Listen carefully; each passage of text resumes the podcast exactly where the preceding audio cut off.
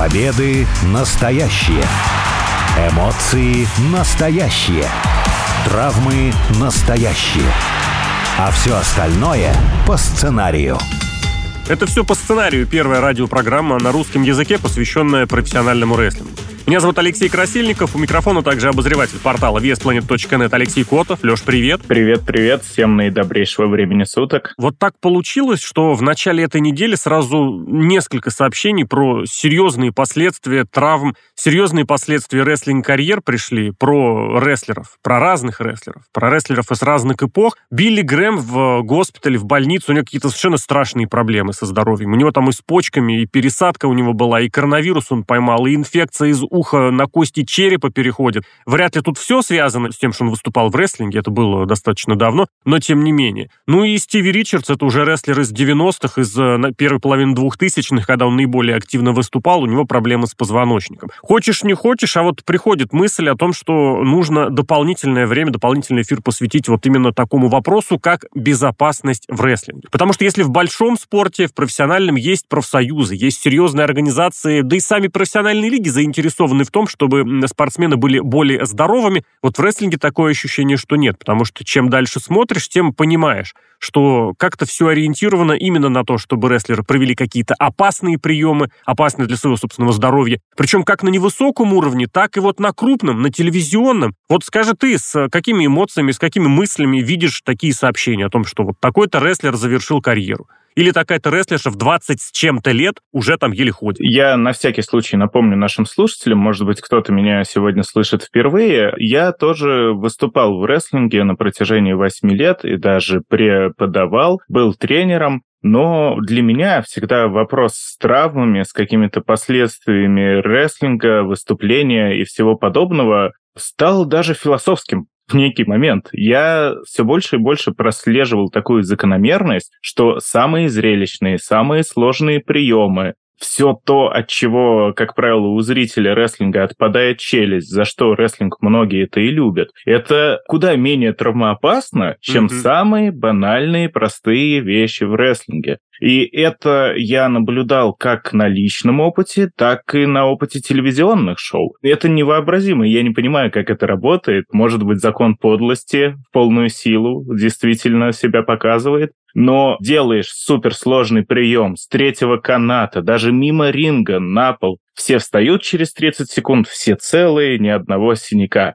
Перелезаешь через канат, неудачно подворачиваешь ногу, колено прощай на несколько лет. Вот именно это я больше всего замечаю в рестлинге. Поэтому мне кажется, что сложность приемов, наверное, где-то подсознательно, может быть, какая-то психология срабатывает, когда прием сложный, рестлер, как проводящий прием, так и принимающий, более вдумчиво к нему подходит. И он так все рассчитает обязательно, подготовится, продумает несколько раз. И получается, даже если не идеально, то как минимум хотя бы успевают сгруппироваться, подготовиться, упасть. А какой-нибудь самый простейший пинок в ногу с ноги, да, один такой, да, я ж просто пну, а другой, да, я ж просто по ноге получу. И кто-то слишком сильно пнул, другой неудачно ногу подставил, все, нет у человека ноги. Вот так вот оно очень часто случается. Слушай, ну я здесь с тобой не соглашусь, знаешь в чем? В том, что, э, да, это все так, действительно, и это, ну, объективная реальность, что получить, например, ну, порвать кресты, что в футболе, что, ну, в других видах спорта, в американском футболе,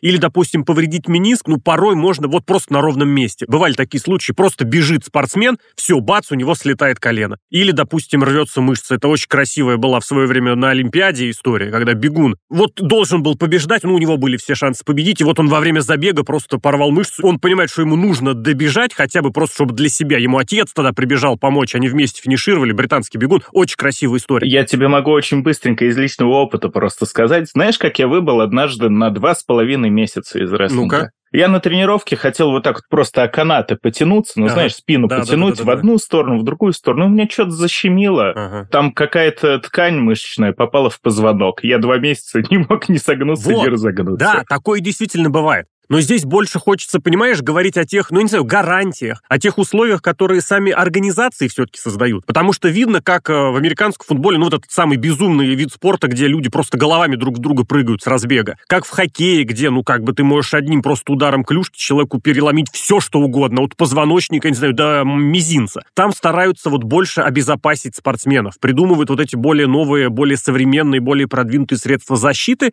а в рестлинге же даже организации нет, которая тебя заступит. Тут все абсолютно на твое усмотрение. Более того, не на твое, а еще и на усмотрение твоего напарника по матчу, который будет тебе какой-то сложный или не очень сложный прием проводить. Человеческий фактор, он тут во главе стола очень часто, потому что мы это обсуждали и в рамках каких-то эфиров на Waze Planet, и даже здесь на радио мы этот момент затрагивали не все люди одинаково адекватны. И это касается и рестлеров в том числе. Какой-то рестлер ведет себя всегда как профессионал, он э, всегда четко следит за своими действиями, словами, а есть рестлеры, которые популярны, которые звезды. Так о том и речь, Леш, о том и речь, что в рестлинге ты можешь вести себя как угодно, и все скажут, ну, у него такой характер. Извини, в профессиональном да, спорте да. тебе так будет не разрешено. За опасное поведение, за опасную игру. Более того, вот как, знаешь, сейчас реклес э, поведение, такой формулировка, я даже угу. не знаю, как провести. То есть как бы безрассудное. За это ты можешь... Бесшабашное, да, да, да. Нарушение, какую-нибудь желтую карточку, дисквалификацию, а то и штраф. Да,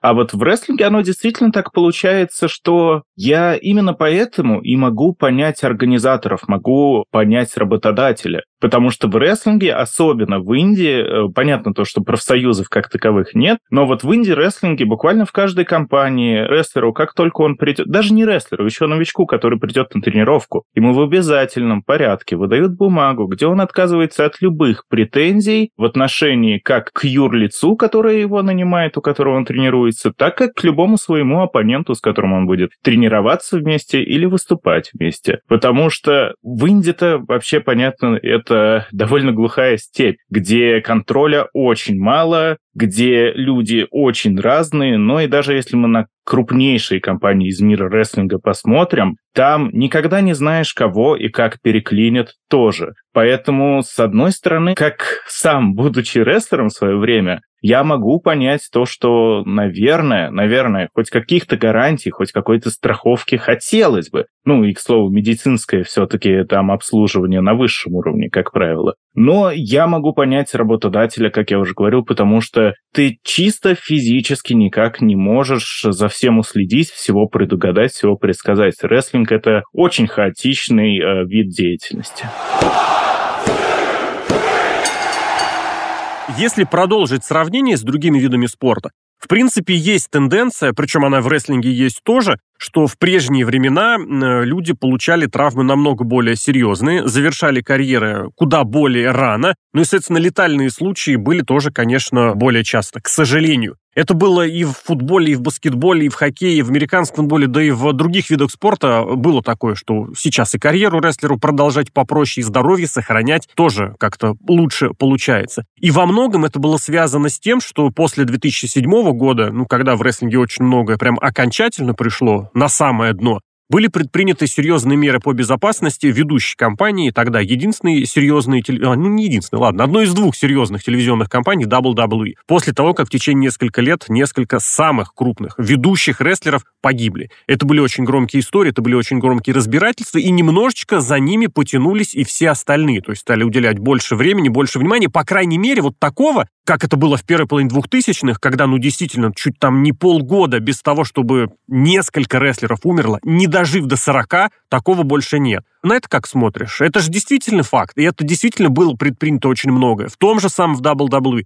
Более серьезные медицинские тесты. Раньше ты, бывало, смотришь, вот не взяли рестлера на контракт. Ай, как плохо, ай, как плохо. Найджел Магинес, очень хороший пример британского рестлера. И думаешь, вот он же один из лучших, почему ему не дали шанса проявить себя, заработать? А потом, бац, через пару лет он завершает карьеру уже по своей воле, просто потому что те повреждения, которые у него диагностировали в WWE, они действительно не позволяли ему выходить на ринг. Глядишь, так бы и здоровее в итоге был, если бы тогда это сделал. Тогда бы завершил карьеру. Рестлинг, прежде всего, конечно, не будем, наверное, говорить, что рестлинг это прям спорт, но люди осознанно туда идут, и большинство людей, конечно же, понимает, что их там ждет. Просто если сравнивать с тем же футболом, баскетболом, ну, контактными какими-то видами спорта... Бокс, ММА, можно это тоже туда подключить, конечно. Не-не-не, вот я именно хочу а, ну сейчас давай, давай, про давай. то, там это воля случая. Ты никогда не знаешь, сломают тебе напополам ногу в подкате, например, или вмажут тебе локтем в висок в прыжке. И это действительно как повезет. В ММА, в каком-нибудь боксе, ну, смешанные единоборства не так важно.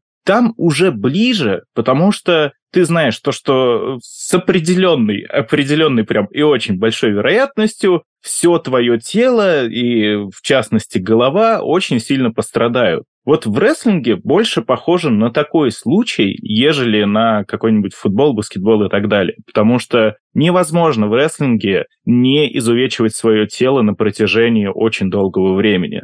То есть с самых ранних тренировок и дальше, во время всех выступлений, что бы ты ни делал, каждый так называемый бамп, то есть самое обычное падение, забирает у тебя иногда минуты, иногда недели, иногда месяца жизни. Это просто вот такой вот вид деятельности. И да, я с тобой полностью согласен, что безумно обидно, как быстро угасают рестлеры. Есть рестлеры, чья карьера заканчивается даже не начав толком развиться хоть куда-то. То есть буквально бывают рестлеры, которые тренируются, они выходят на ринг, первый же матч, что-то пошло не так, угу. прощай карьера. Но есть те рестлеры, у которых тело выдерживает 5 лет. Есть те рестлеры, у которых тело выдерживает 10 лет. Есть те рестлеры, у которых, ну, может быть, 30 лет продержится. Есть, я вот всегда, опять же, вспоминаю, как воля случая, это Пера Агуая, мексиканский рестлер, и катастрофический случай с Рэем Мистерио, когда Пера просто неудачно упал на канат и умер. То есть, ну кто, ну вот кто это действительно может хоть как-то там предугадать, хоть как-то предположить? Да никогда ты этого не предположишь. И рестлинг, он сочетает два вида опасностей. С одной стороны, каждый рестлер на протяжении всей своей карьеры планомерно, закономерно и, что самое важное, понимая это, уничтожает собственное тело. С другой стороны, каждую секунду в рестлинге может произойти что угодно, и банально жизнь может прекратиться. Ну вот я здесь, знаешь, чем не то чтобы не соглашусь, я тебе обращу внимание, что ты очень много именно вот как раз второму фактору уделяешь времени и внимания. Все-таки не все же зависит от э, случайностей. Потому что, и опять же, в тех видах спорта, которые мы уже перечисляли, это тоже есть. И в первой игре можно сломаться. И очень многие футболисты, хоккеисты, баскетболисты выходят из молодого, из юношеского возраста, ну, грубо говоря, из подросткового спорта в качестве огромных надежд ешь. А потом оказывается, что у них организм может банально не потянуть э, взрослые нагрузки. Так тоже бывает. Или, опять же, не дай бог, какая-нибудь трагедия в этом смысле с, с травмой. В первом же, во втором, в третьем матче. И все, у тебя ломается жизнь, ломается карьера, ломается все остальное. Я больше здесь, знаешь, знаешь, больше хотел бы уделить внимание вот именно, грубо говоря, системному, систематичности, что ли. Потому что, ну вот Рик Флэр, ну, казалось бы, человек, чья карьера столько лет длилась. И ты понимаешь, что, ну, худо-бедно, а здоровье он сохранил, да, там волосы не все, зубы не все свои, но как бы вот он есть. Джефф Джаред, Дастин Роудс, Голдост. Это далеко не самые топовые звезды, конечно же, хотя, безусловно, титулованные рестлеры, но все в серьезном возрасте, в нормальном возрасте. Джей Стайлс из относительно недавнего, кстати, вот уж насколько было достаточно спокойно и без травм долгое время выступал, ездил на гастрольный тур в Рождество, в праздничные дни, причем, когда всегда это считалось таким большим просто заработком на подеху, когда немножечко такие еще и отношения, что ли, были к э, выступлениям более поверхностными, ну, просто потому что праздники. Получил серьезнейшую травму, сейчас пропустит Расселманию, главное шоу года, а это еще и серьезный заработок. В этом-то как раз, в отношении, просто когда каждый раз я вижу, например, сообщение о том, что молодой рестлер завершает карьеру, в особенности молодая рестлерша, сразу возникает вопрос, а почему вы на такое подписываетесь? Почему вы соглашаетесь сами на системное отношение к своему здоровью, на такое проведение, на такое получение приемов, понимание, что это вам аукнется.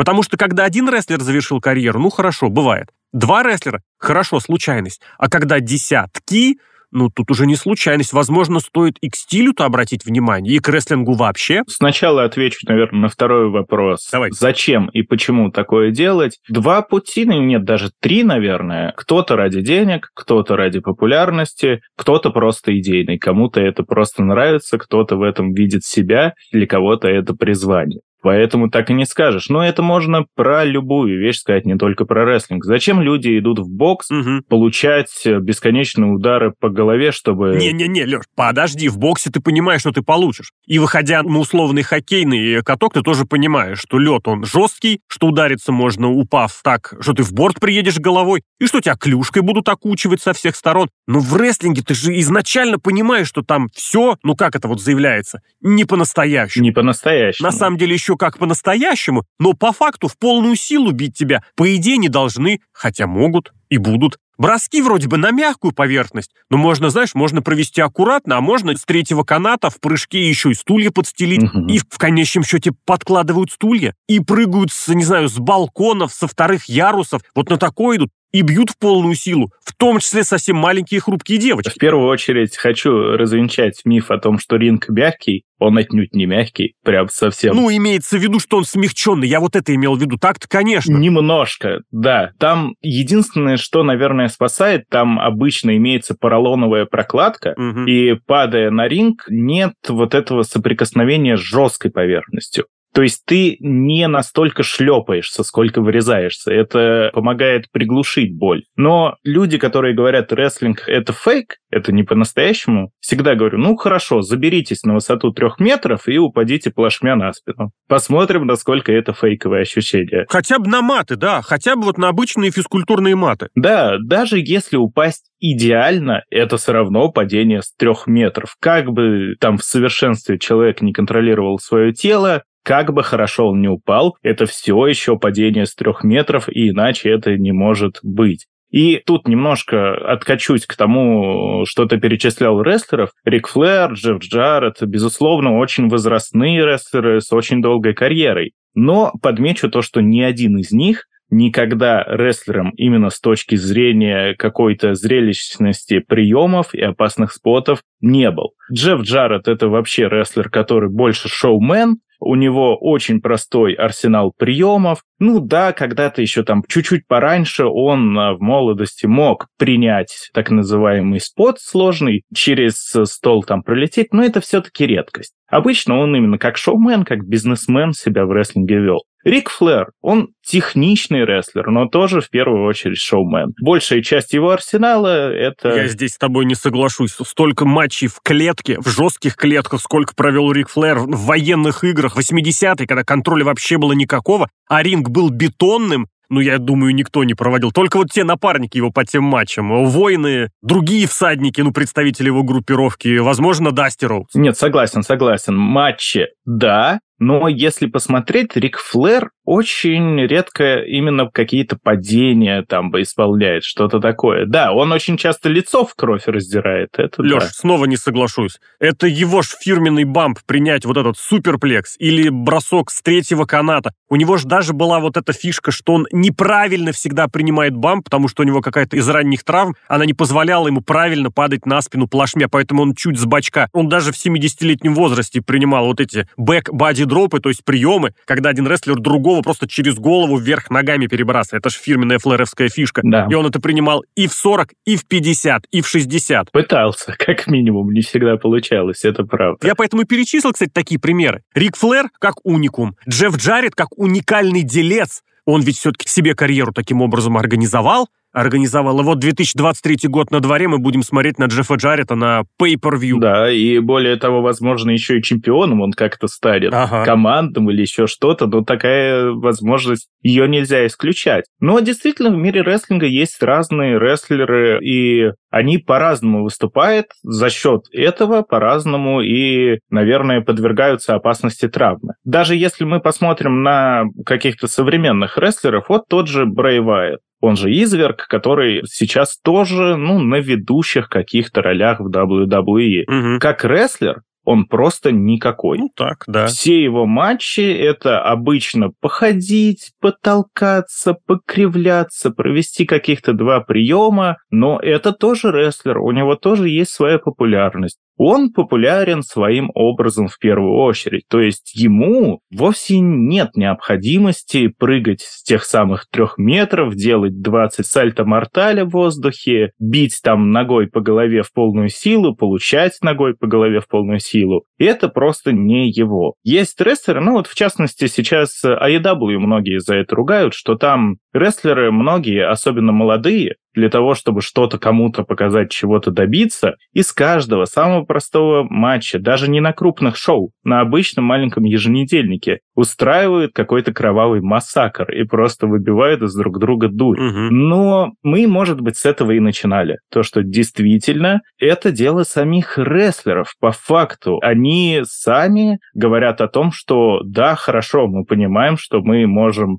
убиться, можем натурально умереть, можем поломаться, но мы будем это делать. Почему? Ну, мы тоже попытались ответить. Деньги, слава, может быть, войти в историю, у каждого своя мотивация.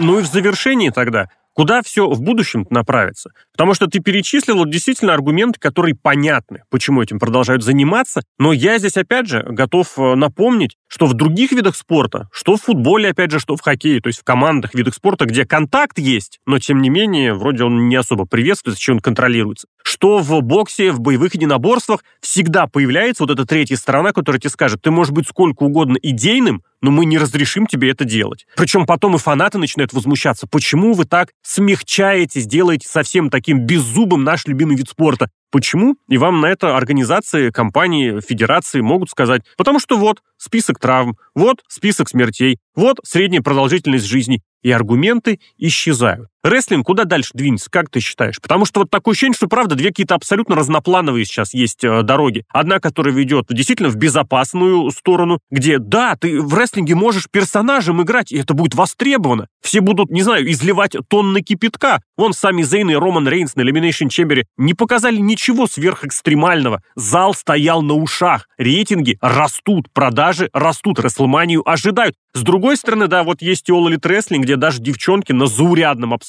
матче могут провести спот, где ошибутся и друг другу поломают ребра, потом уйдут на лечение многонедельно. Вот они две параллели, две альтернативы. И то рестлинг, и то рестлинг. В рестлинг как исполнители приходят, чтобы действовать по-разному. То есть кто-то действительно может отыгрывать персонажа, кто-то может впечатлять действиями на ринге. И точно так же и фанаты. Вот хорошо, что ты упомянул из недавнего матча Рейнса против Сами Зейна. Ну и чуть ранее тоже матч Рейнса против Кевина Оуэнса был. Как и большинство матчей Романа Рейнса, которые сейчас топ-топ топ-звезда, это главный актив компании. Это то, что ценится, и травмировать его нельзя, но вот кто-то восхитится матчем, его психологией, его проработкой, его подготовкой, а кто-то скажет то, что рестлинга не было, мне поэтому не понравилось. Вот так вот это, наверное, везде и работает. Я напоследок, наверное, все же выдвину теорию о том, что рестлинг во многих вещах правильнее сравнить не со спортом, а с каскадерством. Потому что каскадеры-каскадеры, пусть живет у нас романтика в сердцах. Время идет, технологии развиваются, страховка становится лучше, возможностей становится больше, но каждый каскадер, исполняя сложный трюк, в любом случае хоть немножко, но получает какой-то урон, то есть, опять же, как нельзя упасть, не получив урон, так нельзя врезаться на машине, чтобы у тебя там не дернулась голова, не повредилась хоть немножко шея, хоть немножко не дернулся мозг. И точно так же, как и в рестлинге, каскадеры вот так вот планомерно травмируются, и каждый трюк, даже попроще, может стать последним. Подытоживая, можно сказать лишь одно, что, во-первых, каждому рестлеру, любому человеку, который выходит на ринг, естественно, как и другим спортсменам, и другим представителям, что любого, кстати, вида культуры, где есть вот эти требования к организму, здоровье в первую очередь. Пусть все получается, пусть никаких травм не будет, но и все-таки да, чтобы организации и организаторы в первую очередь думали о безопасности своих исполнителей. Просто потому что долгое время этим манкировали, долгое время этого избегали, на это плевали, на это закрывали глаза. Вылилось это вот в ту череду смертей, которая в начале, в первой половине двухтысячных, какой-то невообразимый оборот приняла, и очень не хочется, чтобы ничего подобного пусть даже без летальных исходов, пусть даже в виде потока травм, чтобы это повторялось. О тех вызовах, которые рестлинг и сегодня представляет, предлагает э, рестлерам разных возрастов, разных полов и в разных странах и в разных стилях, побеседовали Алексей Красильников и Алексей Котов. Леша, спасибо. Спасибо, берегите себя.